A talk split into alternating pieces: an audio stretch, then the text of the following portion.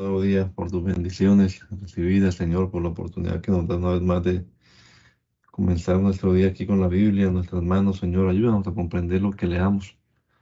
Damos el entendimiento, la sabiduría que necesitamos, Padre Celestial. En el nombre de Jesús. Amén. En la versión Dios habla hoy Tito, la carta a Tito. Carta de Pablo, siervo de Dios y apóstol de Jesucristo, enviado por él para que los elegidos de Dios lleguen a la fe y al conocimiento de la verdad que se encuentra en nuestra religión, sostenidos por la esperanza de la vida eterna.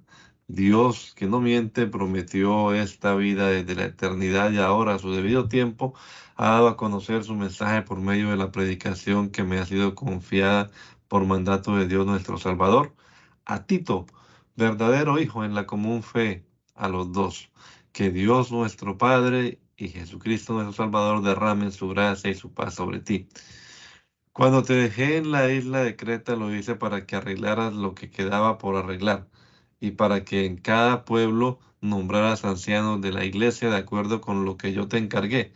Un anciano debe llevar una vida irreprochable, debe ser esposo de una sola mujer, sus hijos deben ser creyentes y no estar acusados de mala conducta o de ser rebeldes pues el que preside la comunidad está encargado de las cosas de Dios y por eso es necesario que lleve una vida irreprochable. No debe ser terco, ni de mal genio, no debe ser borracho, ni amigo de peleas, ni desear ganancias malavidas. Al contrario, siempre debe estar dispuesto a hospedar gente en su casa y debe ser un hombre de bien, de buen juicio, justo, santo, disciplinado. Debe apegarse al verdadero mensaje que se le enseñó para que también pueda animar a otros con la sana enseñanza y convencer a los que contradicen. Porque hay muchos rebeldes, sobre todo entre los que vienen del judaísmo, que dicen cosas sin sentido y engañan a la gente. A esos hay que taparles la boca, pues trastornan familias enteras enseñando lo que no deben para obtener ganancias malavidas. Fue un profeta de la misma isla de Creta quien dijo de sus paisanos, los cretenses siempre mentirosos, salvajes, glotones y perezosos y dijo la verdad. Por eso repréndelos duramente para que sean sanos en su fe y para que hagan caso, no hagan caso de cuentos inventados por los judíos, ni de lo que ordenan los que dan la espalda a la verdad. Para los puros, todas las cosas son puras, pero para los impuros, los que son impuros y no, ni no aceptan la fe, Nada es puro, pues tienen impura su mente y su conciencia. Dicen conocer a Dios, pero con sus hechos lo niegan. Son odiosos, rebeldes, incapaces de ninguna obra buena. Sigan, por favor. Lo que diga debe estar siempre de acuerdo con la sana enseñanza. Los ancianos deben ser serios, respetables y de buen juicio sanos en su fe, en su amor y en su fortaleza para soportar el sufrimiento. Igualmente, las ancianas deben portarse con reverencia y no ser chismosas ni emborracharse. Deben dar buen ejemplo y enseñar a las jóvenes a amar a sus esposos y a sus hijos, a ser juiciosas, puras, cuidadosas del hogar, bondadosas y sujetas a sus esposos, para que nadie pueda hablar mal del mensaje de Dios. Anima igualmente a los jóvenes a ser juiciosos en todo y darles tu mismo ejemplo de cómo hacer el bien. Al enseñarles, hazlo con toda pureza y dignidad, hablando de una manera sana que nadie pueda condenar. Así sentirá vergüenza cualquiera que se ponga en contra, pues no podrá decir nada malo de nosotros. Aconseja a los siervos que obedezcan en todos sus amos, que sean amables y no respondones, que no roben, sino que sean completamente honrados para mostrar en todo qué hermosa es la enseñanza de Dios nuestro Salvador. Pues Dios ha mostrado su bondad al ofrecer la salvación a toda la humanidad. Esta bondad de Dios nos enseña a renunciar a la maldad y a los deseos mundanos y a llevar en el tiempo presente una vida de buen juicio, rectitud y piedad, mientras llega el feliz cumplimiento de nuestra esperanza, el regreso glorioso de nuestro gran Dios y Salvador Jesucristo. Él se entregó a la muerte por nosotros para rescatarnos de toda maldad y limpiarnos completamente haciendo de nosotros el pueblo de su propiedad, empeñados en hacer el bien. Esto es lo que tienes que enseñar, anima, animando y reprendiendo con toda autoridad, que nadie te desprecie.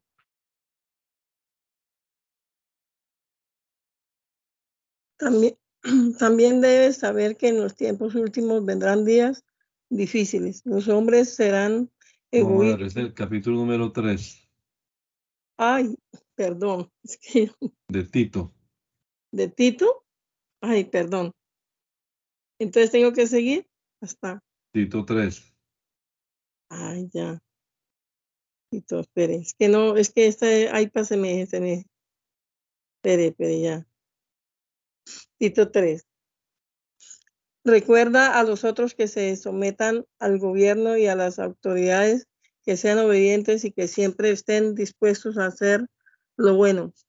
Que no hablen mal de nadie, que sean pacíficos y bondadosos y que se muestren humildes de corazón en su trato con todos. Porque antes también nosotros éramos insensatos, rebeldes, andábamos perdidos y éramos esclavos de toda clase de, de deseos y placeres. Vivíamos ah, en maldad y envidia, odiados y, odi- y odiándonos unos a otros.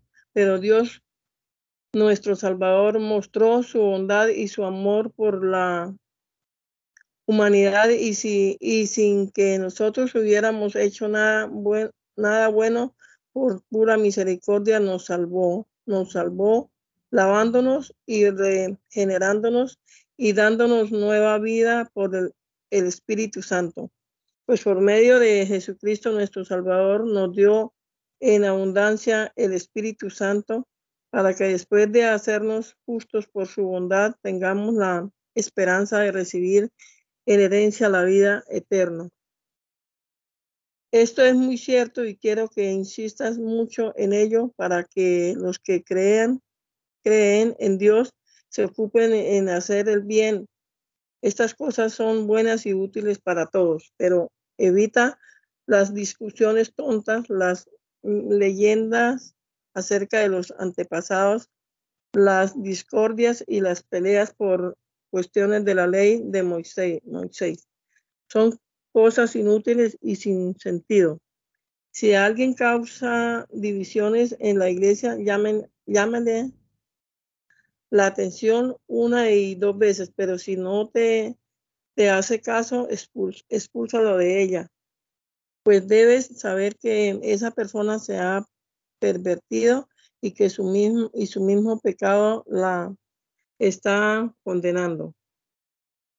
Cuando yo te cuando yo te mandé a Atenas o a Tiki- Tíquico, haz lo posible por ir a, a Nicópolis a ver a verme porque he decidido pasar allí el invierno. Ayuda a todos los que pueda en el ayudas a todo lo que pueda al abogado Cenas y a, y Apolo, dándoles lo necesario para que sigan su viaje y no le falte nada, y que los nuestros aprendan también a hacer el bien y ayudar en caso en casos de necesidad para que su vida sean, sean útiles. Todos los que están conmigo te mando salud, te mandan saludos. Saluda a nuestro querido amigo en la fe. Que Dios derrame su gracia sobre todos ustedes. Pablo, preso por la causa de Cristo, y el hermano Timoteo saludan a Filemón, querido compañero de trabajo, y a la iglesia que se reúne en su casa, así como a la hermana Apia y Arquipo, nuestro compañero en la lucha. Que Dios nuestro Padre y el Señor Jesucristo derramen su gracia y su paz sobre ustedes.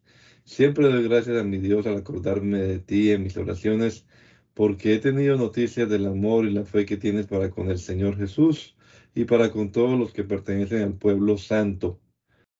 Pido a Dios que tu participación en la misma fe te lleve a conocer todo el bien que podamos realizar por amor a Cristo.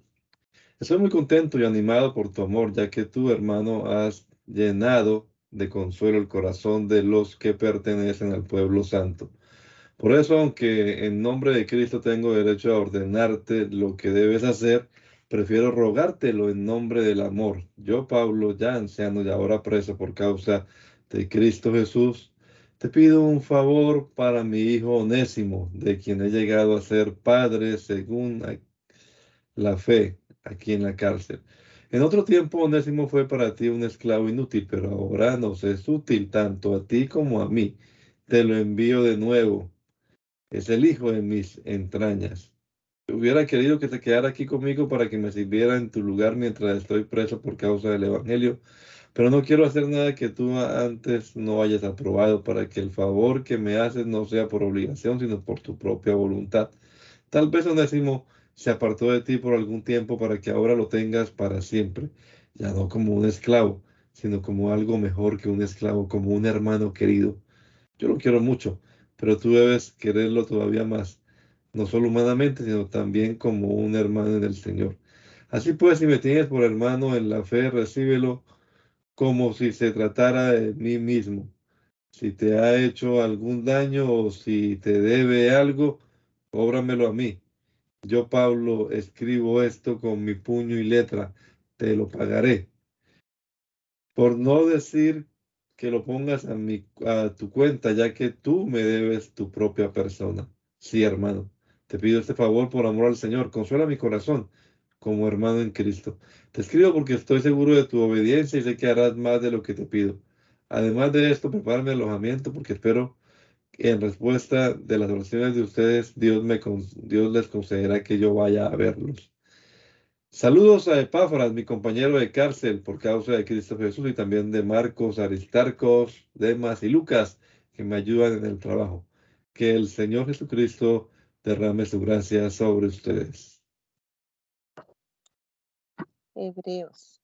En tiempos antiguos Dios habló a nuestros antepasados muchas veces y de muchas maneras por medio de los profetas. Ahora, en estos tiempos últimos, nos ha hablado por su Hijo, mediante el cual creó los mundos y al cual ha hecho heredero de todas las cosas él es el resplandor glorioso de Dios, la imagen misma de lo que Dios es y el que sostiene todas las cosas con su palabra poderosa.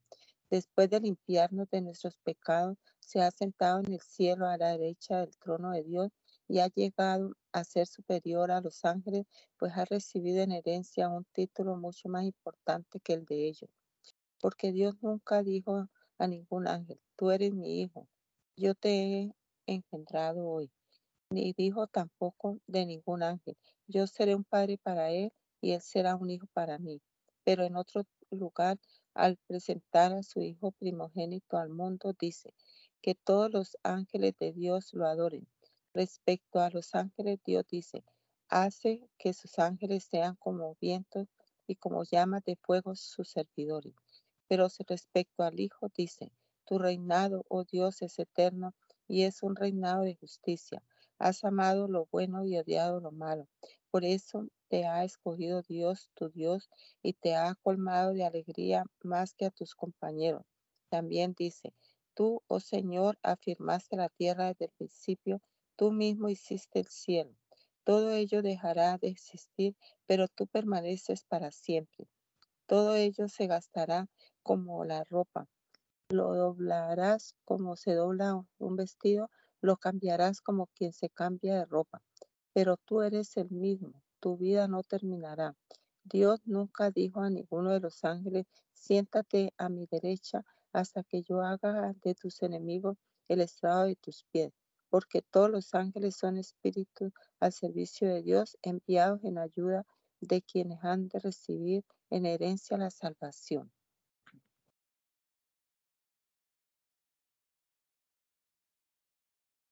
Hermana Blanquito, ¿sigue o sigo? Por esta... Yo, después, hermana, gracias. Ah, bueno, gracias. Por esta causa debemos prestar mucha más atención al mensaje que hemos oído para que no nos apartemos del camino. Los mandamientos que Dios dio en otro tiempo por medio de los ángeles tenían fuerza de ley y quienes pecaron y los, y los desobedecieron fueron castigados justamente. ¿Cómo pues escaparemos nosotros si descuidamos una salvación tan grande? Pues el mismo Señor fue quien anunció el primero, quien anunció primero esta salvación, la cual después confirmaron entre nosotros los que oyeron ese mensaje. Además, Dios la ha confirmado con señales, con señales, maravillas y muchos milagros y por medio del Espíritu Santo que nos ha dado de diferentes maneras, conforme a su voluntad.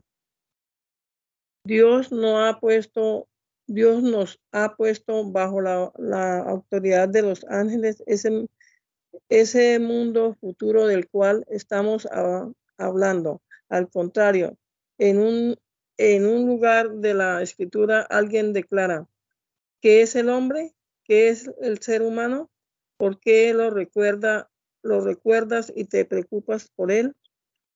Por un poco de tiempo lo hiciste algo menor que los ángeles, pero lo coronaste de gloria y, y honor todo lo sujeta debajo de sus pies. Así que, así que al sujetarlos todo debajo de sus pies, Dios no dejó nada sin sujetarlo a él.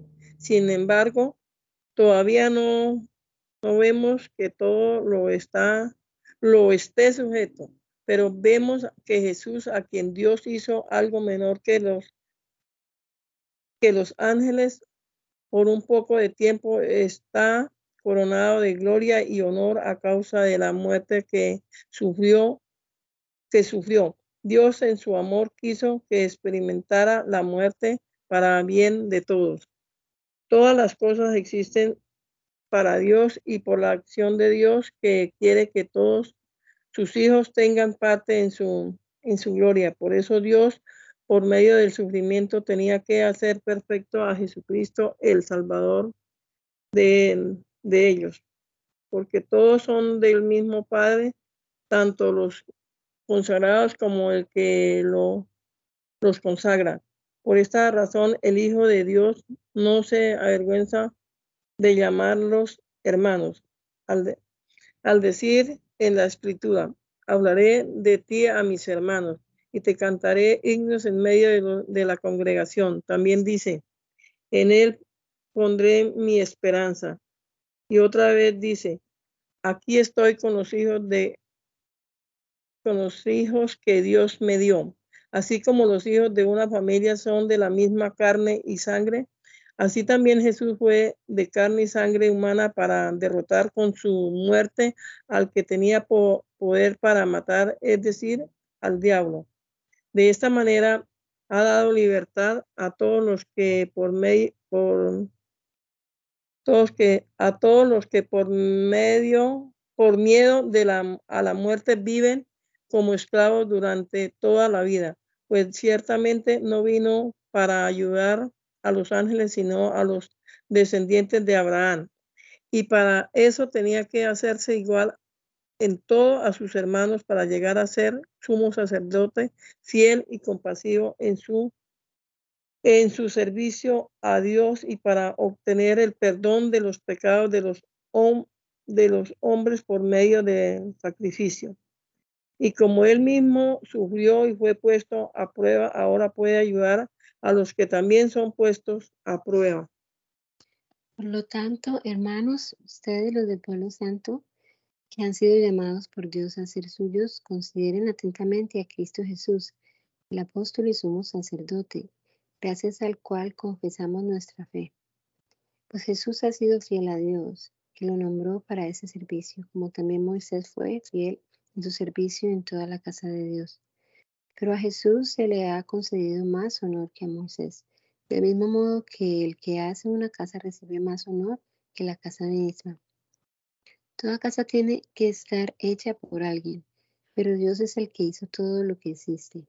Así pues, Moisés, como siervo, fue fiel en toda la casa de Dios y su servicio consistió en ser testigo de las cosas que Dios había de decir.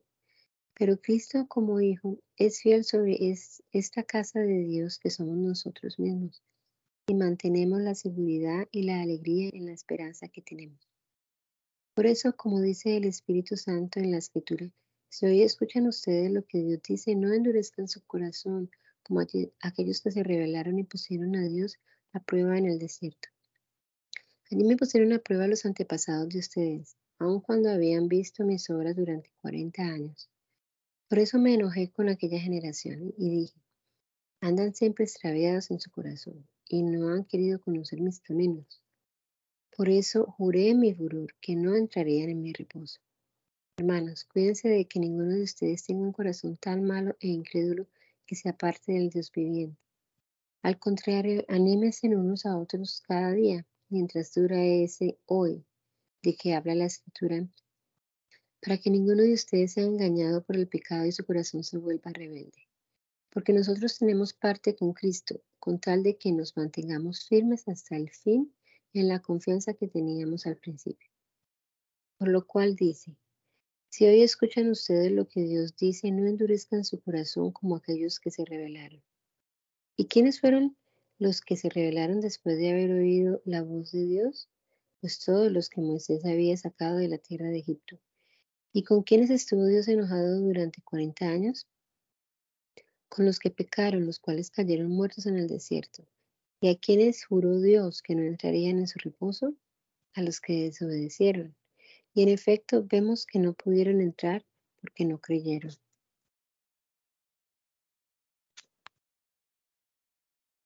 Por eso, mientras todavía contamos con la promesa de entrar en este reposo, debemos tener cuidado, no sea que alguno de ustedes no lo logre. Porque nosotros recibimos el anuncio de la buena noticia, lo mismo que ellos, pero a ellos no les sirvió de nada el oírlo porque no se unieron por la fe con los que habían obedecido el mensaje. Pero nosotros hemos creído, entraremos en ese reposo del cual Dios ha dicho. Por eso juré mi furor no entraría, que no entrarían en el lugar de mi reposo. Sin embargo, Dios había terminado su trabajo desde que creó el mundo. Pues en alguna parte de la escritura se dice el séptimo día, Dios reposó de todo su trabajo en el séptimo día. Y otra vez se dice en las escrituras, no entrarán en mi reposo. Pero todavía falta que algunos entren en ese reposo, en ese lugar de reposo ya que por haber desobedecido no entraron los que primero recibieron el anuncio. Por eso Dios ha vuelto a señalar un día nuevo, hoy. Y lo ha hecho hablándonos por medio de lo que por mucho tiempo, eh, por medio de lo que mucho tiempo después David dijo en la escritura ya mencionada. Si hoy escuchan ustedes lo que Dios dice, no endurezcan su corazón. Porque si Josué les hubiera dado reposo a los israelitas, Dios no habría hablado de otro día. De manera que todavía queda un reposo sagrado para el pueblo de Dios.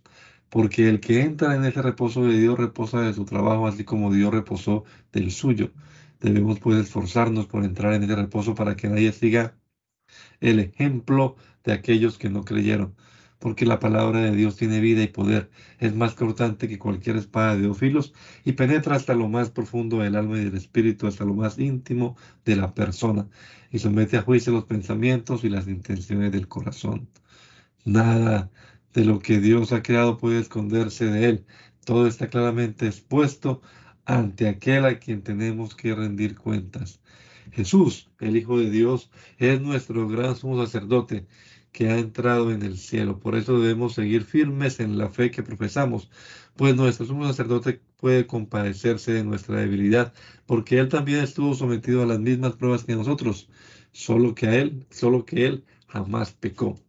Acerquémonos, pues, con confianza al trono de nuestro Dios amoroso, para que Él tenga misericordia de nosotros y en su bondad nos ayude en la hora de necesidad.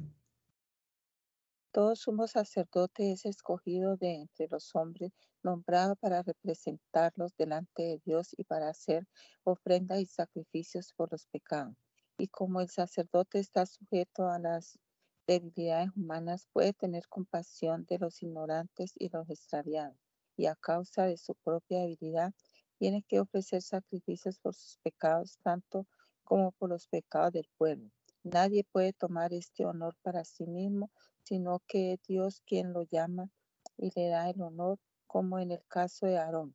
De la misma manera, Cristo no se nombró sumo sacerdote a sí mismo, sino que Dios le dio ese honor, pues Él fue quien le dijo, tú eres mi hijo, yo te he engendrado hoy. Y también le dijo en otra parte de la escritura, tú eres sacerdote para siempre de la misma clase de Melquisedec, mientras Cristo estuvo viviendo aquí en el mundo con voz fuerte y muchas lágrimas, oró y suplicó a Dios que tenía poder para librarlo de la muerte y por su obediencia Dios lo escuchó. Así que Cristo, a pesar de ser hijo, sufriendo, aprendió lo que es la obediencia y al perfeccionarse de esa manera llegó a ser fuente de salvación eterna para todos los que lo obedecen y Dios lo nombró sumo sacerdote de la misma clase de Melquisedec.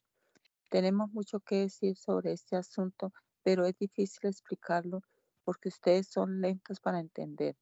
Al cabo de tanto tiempo, ustedes ya deberían ser maestros. En cambio, necesitan que se les explique de nuevo las cosas más sencillas de la enseñanza de Dios.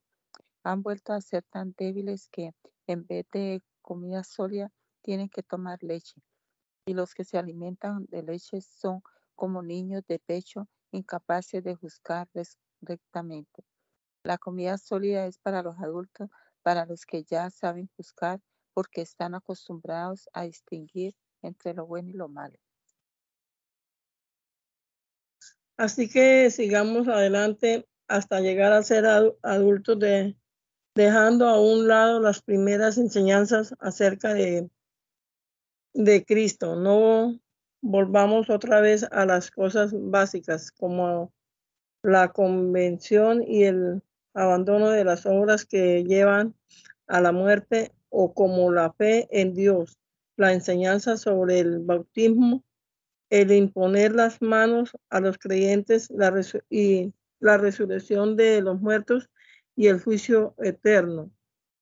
Es lo que lo que haremos si Dios lo permite, porque a los que porque a los que una vez recibieron la luz y, y saborearon el don de Dios, tuvieron parte en el, en el Espíritu Santo y, y saborearon el buen mensaje de, Dios y el poder del y el poder del mundo venidero.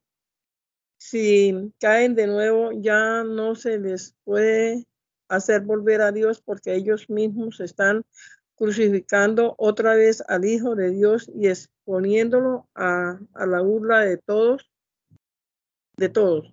Son como la tierra que bebe la lluvia que cae en, abundancia sobre, sobre ella. Si da una cosecha útil a los que la trabajan, recibe la bendición de Dios. Pero si la da espinos y cardos, no vale nada, cae bajo la maldición de Dios y finalmente será quemada. Pero aunque hablamos así, queridos hermanos, estamos seguros de que ustedes se encuentran en, en el primer caso, es decir, en el camino de salvación, porque Dios es justo y no olvidará lo que ustedes han hecho y el amor que le han mostrado al ayudar a los del pueblo pueblo santo, como aún lo están haciendo, pero deseamos que cada uno de ustedes siga mostrando hasta el fin ese, ese mismo entusiasmo para que se realice completamente su, su esperanza. No queremos que se que se vuelvan perezosos, sino que sigan el ejemplo de quienes por medio de la fe y la constancia están recibiendo la herencia que Dios les ha prometido. Cuando Dios hizo la promesa, Abraham juró por sí mismo porque no había otro superior a él por, por quien jurar. Y dijo, si yo te si yo te bendeciré mucho y haré que tu descendencia sea sea numerosa. Abraham esperó con paciencia y recibió lo que Dios le había prometido.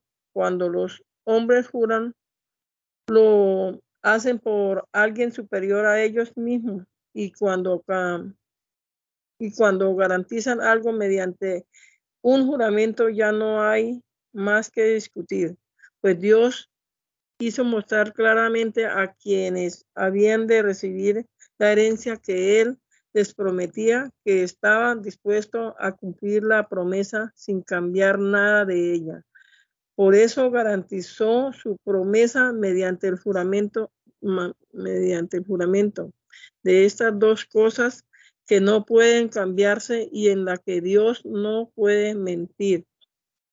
Recibimos, recibimos un firme consuelo los que hemos buscado la protección de Dios y hemos confiado en la esperanza que Él nos ha dado.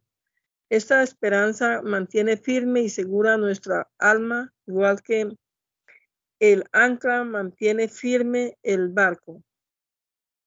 Es una esperanza que ha penetrado hasta detrás del velo en el templo celestial, donde antes entró Jesús para abrirnos camino llegando así a ser sumo sacerdote para siempre de la misma clase que Melquisedec. Este Melquisedec fue rey de Salem y sacerdote del Dios Altísimo. Cuando Abraham regresaba de la batalla en la que había derrotado a los reyes, Melquisedec salió a su encuentro y lo bendijo. Entonces Abraham le dio la décima parte de todo lo que había ganado en la batalla. Ante todo, hay que notar que el nombre Melquisedec significa rey de justicia, pero aparece también como rey de Salem, que quiere decir rey de paz. Nada se sabe de su padre ni de su madre ni de sus antepasados, ni tampoco se habla de su nacimiento ni de su muerte, y así, a semejanza del Hijo de Dios, es sacerdote para siempre. Ahora bien, fíjense que qué importante era Melquisedec, que nuestro propio antepasado Abraham le dio la décima parte de lo que les había ganado a los reyes en la batalla. Según la ley de Moisés, los sacerdotes que son descendientes de Levi tienen el derecho de cobrarle al pueblo la décima parte de todo, y a pesar de que son sus parientes y descendientes de Abraham, y descienden de Abraham, lo mismo que ellos, lo que ellos, pero Melquisedec, aunque no era descendiente de Levi, le cobró la décima parte a Abraham, que habían recibido las promesas de Dios. Así Melquisedec bendijo a Abraham y nadie puede negar que él, que el que bendice es superior al bendecido. Aquí, en esta vida, los que cobran la décima parte son hombres mortales, pero la escritura habla de Melquisedec como uno que, de uno que aún vive, todavía vive. Y se puede decir que los sacerdotes que descienden de Leví y que ahora cobran la décima parte, pagaron también la décima parte a Melquisedec pagársela a él, al pagársela a él Abraham. Porque es cierto, en cierto sentido, cuando Melquisedec salió al encuentro de Abraham, ese llevaba ya en su cuerpo a sus descendientes que aún no habían nacido. El pueblo de Israel recibió la ley basada en el sacerdocio levítico. Ahora bien, si estos sacerdotes hubieran podido hacer perfectos a los hombres, no habría sido necesario que apareciera otro sacerdote. Ya no lo era, ya no de la clase de Aarón, sino de la clase de Melquisedec. Porque al cambiar el sacerdocio también se tiene que cambiar la ley. Y nuestro Señor, de quien la Escritura dice esto, pertenece a otra tribu de Israel, de la cual no ha salido ningún sacerdote.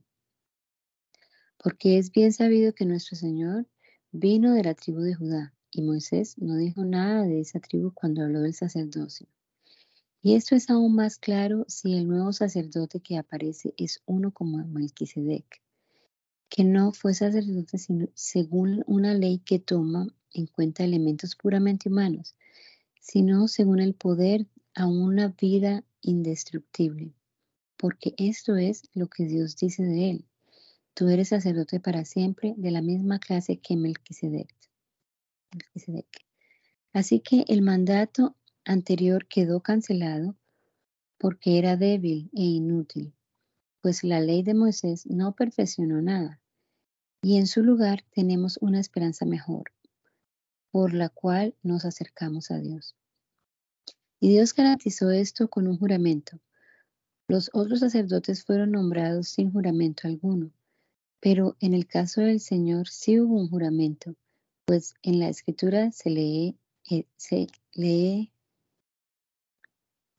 perdón, pues en la escritura se le dice, el Señor hizo un juramento y no va a, a desdecirse. Tú eres sacerdote para siempre. De este modo, Jesús es quien garantiza una alianza mejor que la primera. Los otros sacerdotes fueron muchos porque la muerte les impedía seguir viviendo. Pero como Jesús no muere, su oficio sacerdotal no pasa a ningún otro.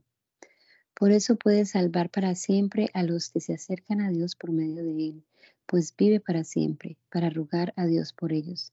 Así pues, Jesús es precisamente el sumo sacerdote que necesitábamos. Él es santo, sin maldad y sin mancha, apartado de los pecadores y puesto más alto que el cielo. No es como los otros sumos sacerdotes que tienen que matar animales y ofrecerlos cada día en sacrificio, primero por sus propios pecados y luego por los pecados del pueblo. Pero al contrario, Jesús ofreció el sacrificio una sola vez y para siempre, cuando se ofreció a sí mismo. La ley que Moisés nombra la ley de Moisés nombra como sumos sacerdotes a hombres imperfectos, pero el juramento de Dios, que fue hecho después de la ley, nombra sumo sacerdote a su Hijo, quien ha sido hecho perfecto para siempre. Lo más importante de lo que estamos diciendo es que nuestro sumo sacerdote de tal naturaleza que se ha sentado en el cielo a la derecha del trono de Dios y oficia como sacerdote en el verdadero santuario, el que fue hecho por el Señor y no por los hombres. Todo sumo sacerdote es nombrado para presentar ofrendas y sacrificios y por eso es necesario que Jesucristo también tenga algo que ofrecer. Si él estuviera en la tierra, ni siquiera sería sacerdote, pues aquí ya hay sacerdotes que presentan las ofrendas mandadas por la ley de Moisés. Pero esos sacerdotes prestan su servicio por medio de cosas que no son más que copias y sombras de lo que hay en el cielo. Y sabemos que son copias porque cuando Moisés iba a construir el santuario, Dios les dijo, pon atención y hazlo según todo según el modelo que te, que te muestre en el monte. Pero nuestro nuevo sacerdote, que ha recibido un ministerio sacerdotal mucho mejor, es mediador de una alianza mejor basada en mejores promesas. Si la primera alianza hubiera sido perfecta, no habría sido necesaria una segunda alianza, pero Dios encontró imperfecta aquella gente y dijo, el Señor dice, vendrán días en que haré una nueva alianza con Israel y con Judá. Esta alianza no será como la que hice con sus antepasados, cuando los tomé de la mano para sacarlos de la tierra de Egipto. Y como ellos no cumplieron mi alianza, yo los abandoné, dice el Señor. La alianza que haré con Israel después de aquellos días será esta, dice el Señor. Pondré mis leyes en su mente y las escribiré en su corazón. Yo seré su Dios y ellos serán mi pueblo ya no será necesario que unos a otros, compatriotas o parientes, tengan que instruirse para que conozcan al Señor, porque todos lo conocerán, desde el más pequeño hasta el más grande. Yo les perdonaré sus maldades y no me acordaré más de sus pecados. Cuando Dios habla de una nueva alianza es porque ha declarado vieja la primera, y lo que está viejo y anticuado, poco le falta para desaparecer. Ahora bien, la primera alianza tenía sus reglas para el culto, pero en un santuario terrenal. La tienda se levantó de tal forma que en su primera parte, llamada el lugar santo, estaban el candelabro y la mesa con los panes consagrados a Dios. Detrás del segundo velo estaba el llamado lugar santísimo. Allí había un altar de oro para quemar el incienso y el arca de la alianza cubierta de oro por todos lados. En el arca había una jarra de oro que contenía el maná y también estaban el bastón de Aarón que había retoñado y las tablas de la alianza. Encima del arca estaban los seres alados que representaban la presencia de Dios, los cuales cubrían con sus alas la tapa del arca. Pero por ahora no es necesario dar más detalles sobre estas cosas. Preparadas así las cosas, los sacerdotes entran continuamente en la primera parte de la tienda para celebrar los oficios del culto pero en la segunda parte entra únicamente el sumo sacerdote y solo una vez al año. Y cuando entra tiene que llevar sangre de animales para ofrecerla por sí mismo y por los pecados que el pueblo comete sin darse cuenta.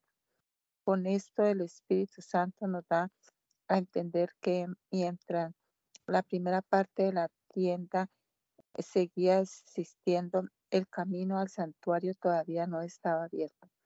Todo esto es un símbolo para el tiempo presente, pues las ofrendas y sacrificios que allí se ofrecen a Dios no pueden hacer perfecta la conciencia de los que así lo adoran. Se trata únicamente de alimentar, alimentos, bebidas y ciertas ceremonias de purificación que son reglas externas y que tienen valor solamente hasta que Dios cambie las cosas. Pero Cristo ya vino y ahora Él es el sumo sacerdote de los bienes definitivos. El santuario donde Él actúa como sacerdote es mejor y más perfecto y no ha sido hecho por los hombres, es decir, no es de esta creación. Cristo ha entrado en el santuario ya no para ofrecer la sangre de chivos y becerros, sino su propia sangre. Ha entrado una sola vez y para siempre y ha obtenido para nosotros la liberación eterna. Es verdad que la sangre de los toros y chivos y la ceniza de la becerra que se quema en el altar, las cuales son rociadas sobre los que están impuros, tienen poder para consagrarlos y purificarlos por fuera. Pero esto es así, cuanto más, pero si esto es así, cuánto más poder tendrá la sangre de Cristo, pues por medio del Espíritu eterno, Cristo se ofreció a sí mismo a Dios como sacrificio sin mancha y su sangre limpia nuestra conciencia de las obras que llevan a la muerte para que podamos servir al Dios viviente. Por eso Jesucristo es mediador de una nueva alianza y un nuevo testamento, pues con su muerte libra a los hombres de los pecados cometidos bajo la primera alianza y hace posible que los que Dios ha llamado reciban la herencia eterna que Él les ha prometido. Para que un testamento entre en vigor, tiene que comprobarse primero la muerte de la persona que lo hizo, pues un testamento no tiene valor mientras vive el que lo hizo, sino solo cuando ya ha muerto. Por eso la primera alianza también se estableció con derramamiento de sangre. Moisés anunció todos los mandamientos de la ley a todo el pueblo. Después tomó lana roja y una rama de sopo, las mojó en la sangre de los becerros y los chivos mezclada con agua y roció el libro de la ley y también a todo el pueblo. Entonces les dijo, esta es la sangre que confirma la alianza que Dios ha ordenado para ustedes. Moisés roció también con sangre el santuario y todos los objetos que se usaban en el culto. Según la ley, Casi todo tiene que ser purificado con sangre y no hay perdón de pecados si no hay derramamiento de sangre. De manera que se necesitaban tales sacrificios para purificar aquellas cosas que son copias de lo celestial, pero las cosas celestiales necesitan mejores sacrificios que eso, porque Cristo no entró en aquel santuario hecho por los hombres, que era solamente una figura del santuario verdadero, sino que entró en el cielo mismo donde ahora se presenta delante de Dios para rogar en nuestro favor. Y no entró para ofrecerse en sacrificio muchas veces, como hace cada año todo somos sacerdotes que entra en el santuario para ofrecer sangre ajena. Si ese fuera el caso, Cristo habría tenido que morir muchas veces desde la creación del mundo. Pero el hecho es que ahora, en el final de los tiempos, Cristo ha aparecido una sola vez y para siempre ofreciéndose a sí mismo en sacrificio para quitar el pecado. Y así como todos han de morir una sola vez y después vendrá el juicio, así también Cristo ha sido ofrecido en sacrificio una sola vez para quitar los pecados de muchos. Después aparecerá por segunda vez, ya no en relación con el pecado, sino para salvar a los que lo esperan. Porque la ley de Moisés era solamente una sombra de los bienes que habían de venir y no su presencia verdadera. Por eso la ley nunca puede hacer perfectos a quienes cada año se acercan a Dios para ofrecerlo, ofrecerles los mismos sacrificios. Pues si la ley realmente pudiera purificarlos del pecado, ya no se sentirían culpables y dejarían de ofrecer sacrificios, pero estos sacrificios sirven más, bien para hacerles recordar sus pecados cada año, porque la sangre de los toros y de los chivos no puede quitar los pecados. Por eso Cristo al entrar en el mundo dijo, dijo a Dios, no quieren sacrificios ni ofrenda, sino que me, me has dado un cuerpo no te agrada no te agradan los holocaustos ni las ofrendas para quitar el pecado. Entonces dije, aquí estoy tal como está escrito de mí en el libro para hacer tu voluntad, oh Dios. En, en primer lugar dice que Dios no, no quiere ni la y le agrada sacrificios ni ofrendas de animales ni holocaustos para quitar el pecado a pesar de que son cosas que la ley manda manda ofrecer. Y después añade, aquí vengo para hacer la voluntad, para hacer tu voluntad, es decir, que quita aquellos sacrificios antiguos y pone en su lugar uno nuevo.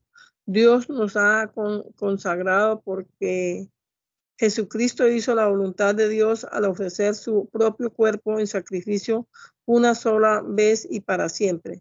Todo sacerdote judío oficia cada día y sigue ofreciendo muchas veces los mismos sacrificios, aunque estos nunca pueden quitar los pecados. Pero Jesucristo ofreció por los pecados un solo sacrificio para siempre y luego se sentó a la derecha de Dios. Allí está esperando hasta que Dios haga de, su, de sus enemigos el estrado de sus pies, porque, porque por medio de una sola ofrenda hizo perfecto para siempre a los que han sido consagrados a Dios. Y el Espíritu Santo nos los confirma al decir, la alianza que, que haré con ellos después de, de aquellos días será esta, dice el Señor Pondré mis leyes en su, corazón y las, escribiré en su mente. Y no me acordaré más de sus pecados y, maldad, y maldades. Así pues, cuando los pecados han sido, han sido perdonados, ya no hay necesidad de más ofrendas por el pecado. Hermanos, ahora podemos entrar con la libertad en el santuario gracias a la sangre de Jesús, siguiendo el nuevo, el nuevo camino de vida que Él nos abrió a través del velo, es decir, a través de su propio cuerpo. Tenemos un gran sacerdote al, al frente de la casa de, de Dios. Porque, por eso acerquémonos a Dios con corazón sincero y con una fe completamente segura, limpios limpios nuestros corazones de mala conciencia y lavados y lavados nuestros cuerpos con un agua pura. Mantengamos firmes sin duda en la esperanza de la fe que profesamos porque Dios cumplirá la promesa que nos ha hecho. Busquemos la manera de, de ayudarnos unos a otros a tener más amor y a hacer el bien. No dejemos de asistir a nuestras a nuestras reuniones como hacen algunos, sino animémonos unos a otros. Y tanto más cuanto que vemos que el día del Señor se acerca. Porque si seguimos pecando intencionalmente después de haber conocido la verdad, ya no queda más sacrificio por los pecados. Solamente nos queda la terrible amenaza del juicio y del fuego ardiente que es que destruirá a los enemigos de Dios. Cuando alguien desobedece la ley de Moisés, si hay dos o tres testigos que declaren contra él, se le, condena a muerte sin compasión. Pues, ¿no creen ustedes que muchos, mucho mayor castigo merecen los que pisotean al Hijo de Dios y, desprecian su sangre los que insultan al Espíritu de Dios que los, que los ama. Esa sangre es la que confirma la alianza y con ella han sido ellos consagrados. Sabemos que el Señor ha dicho, a mí me corresponde hacer justicia, yo pagaré, yo pagaré.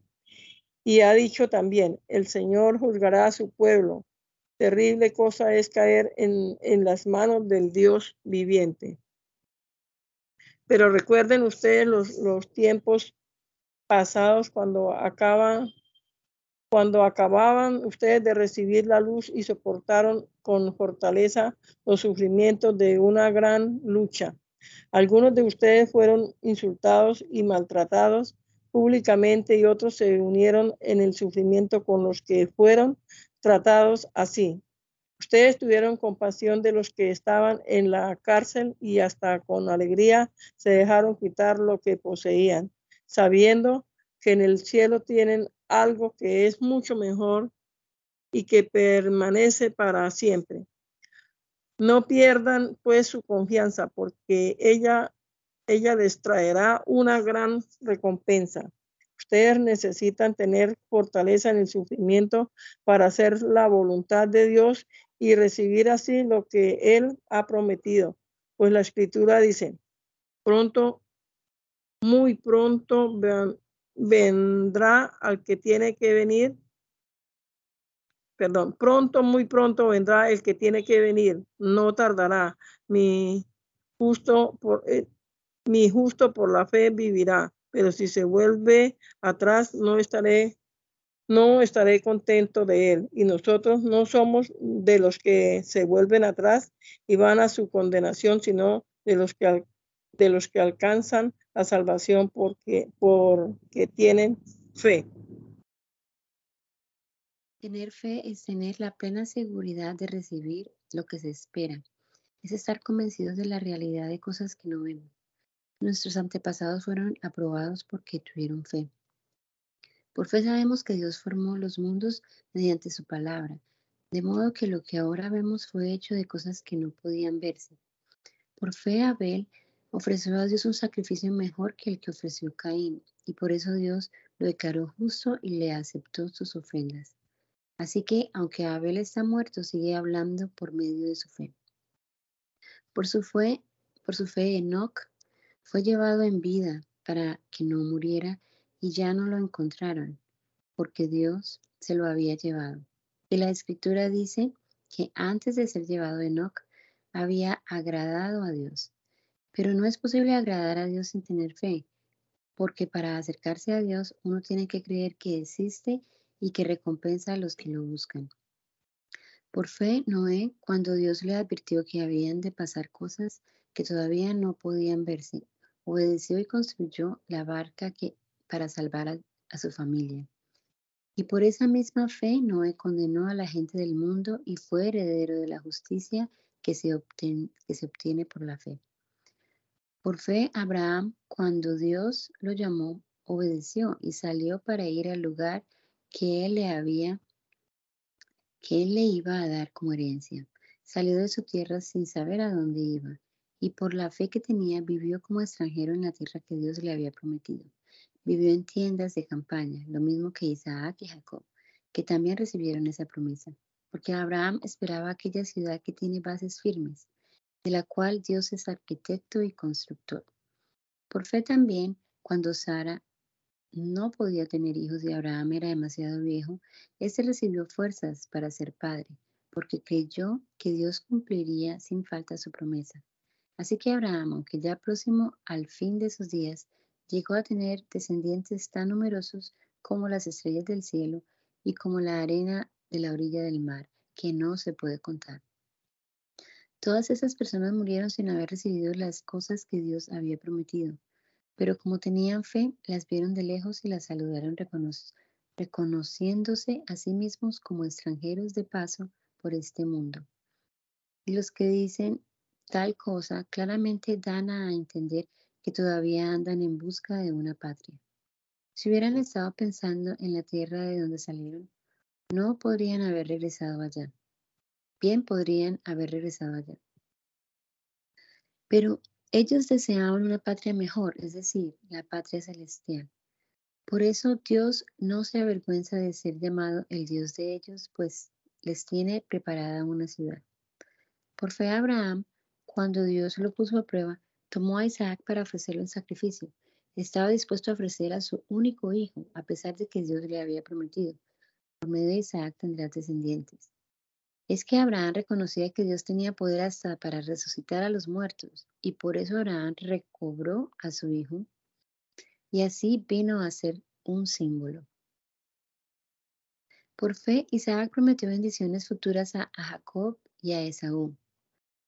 Por fe, Jacob Cuando ya iba a morir, prometió bendiciones a cada uno de, los hijos de José y adoró a Dios apoyándose sobre la punta de su bastón.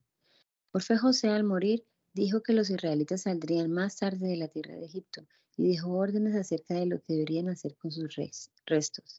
Por fe, al nacer Moisés, sus padres lo escondieron durante tres meses porque vieron que era un niño hermoso y no tuvieron miedo de la orden que el rey había dado de matar a los niños. Y por fe Moisés, cuando ya, cuando ya era hombre, no quiso llamarse hijo de la hija de Faraón. Prefirió ser maltratado junto con el pueblo de Dios, a gozar por un tiempo los placeres del, del pecado. consideró, consideró de más valor sufrir la deshonra del Mesías que gozar de la riqueza de Egipto, porque tenía la vista puesta en la recompensa que Dios le había de dar. Por fe Moisés se fue a la tierra de Egipto sin miedo al enojo del rey, y se mantuvo firme en su propósito, como si viera al Dios invisible. Por fe Moisés celebró la Pascua y, y mandó rociar las puertas con sangre, para que el ángel de la muerte no tocara al hijo mayor de ningún israelita. Por fe, los israelitas pasaron el mar rojo como si fuera tierra seca, Luego, cuando los egipcios quisieron hacer lo mismo, se ahogaron. Por fe, cayeron los muros de la ciudad de Jericó, después que los israelitas marcharon alrededor de ellos durante siete días.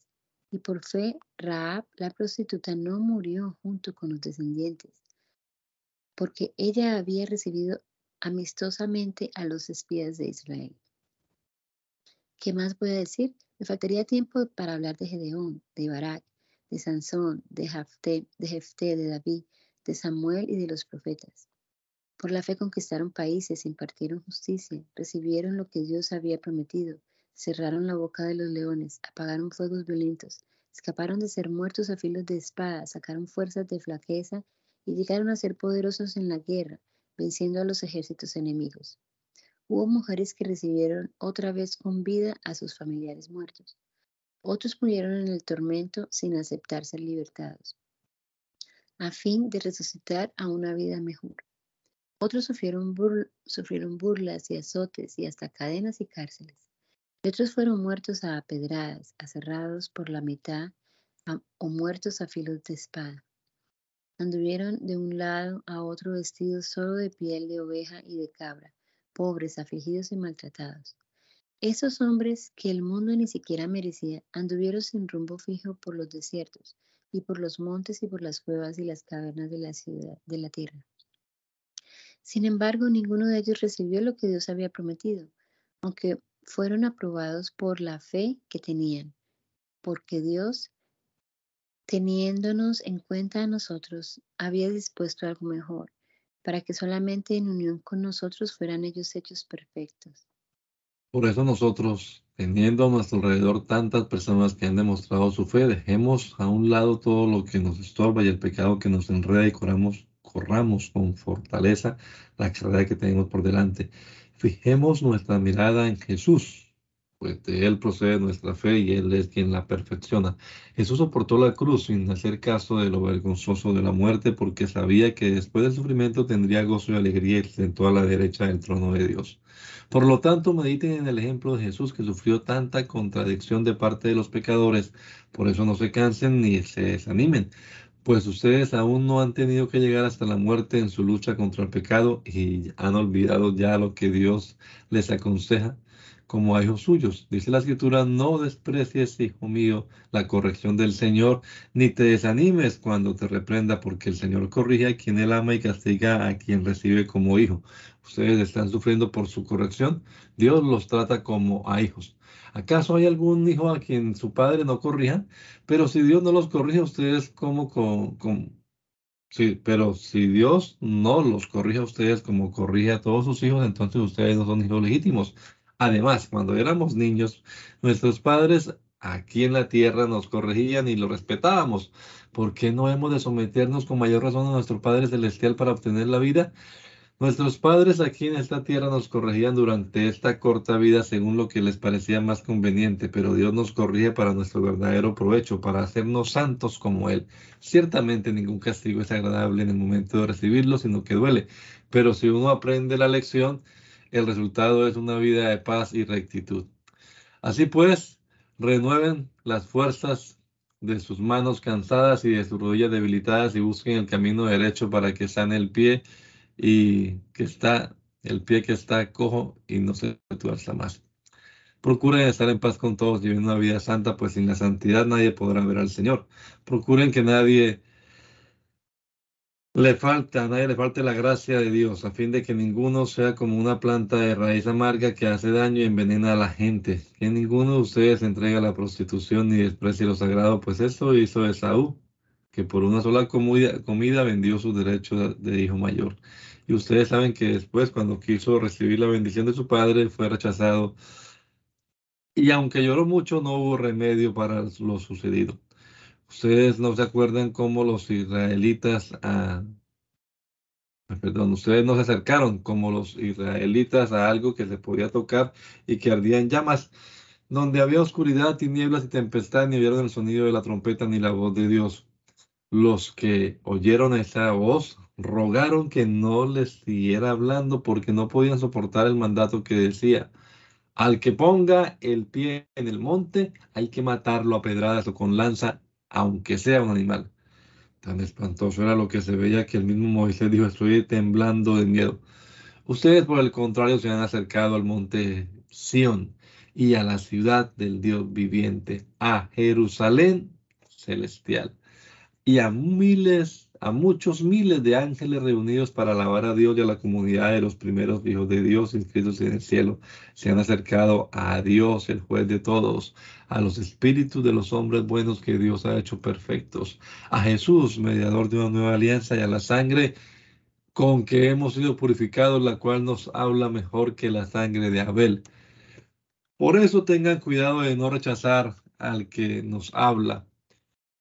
Pues los que rechazaron a Dios cuando Él les llamó la atención aquí en la tierra, no escaparon, y mucho menos podremos escapar nosotros si le damos la espalda al que nos llama la atención desde el cielo.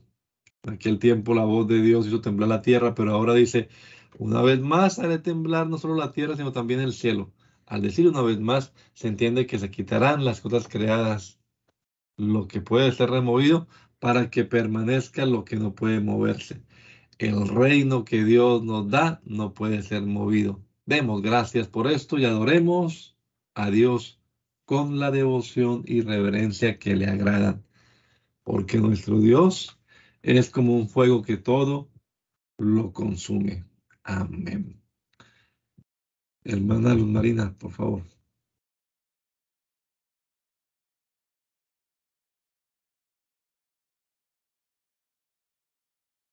Ana Luz, ¿puede? Bueno, haremos. Yo estoy leyendo. Mm, mm, no. La Ana Luz. Sí, pastor. La oración o sigo leyendo. Ah, no, para que ore, por favor. Ah, gracias te damos, eterno Dios. Gracias, Señor Jesús, por esta bendición tan grande, Señor, con esta fe que usted nos ha dado. Gracias, Señor, por permitirnos leer tu palabra, esta palabra santa, que entendemos cada día más y recordamos, Señor, el sacrificio que usted hizo en la cruz del Calvario para darnos salvación, para darnos vida eterna. Gracias, mi Dios, y te rogamos a esta hora que nos ayudes a continuar, Señor, creyendo en todas las cosas que hemos aprendido te rogamos también tu bendición para cada uno de nosotros, nuestra familia. Señor Jesús, ayúdanos en este camino perfecto, Señor. Te damos gracias en el nombre de Jesús. Amén. Dios le bendiga, hermanos. Gracias.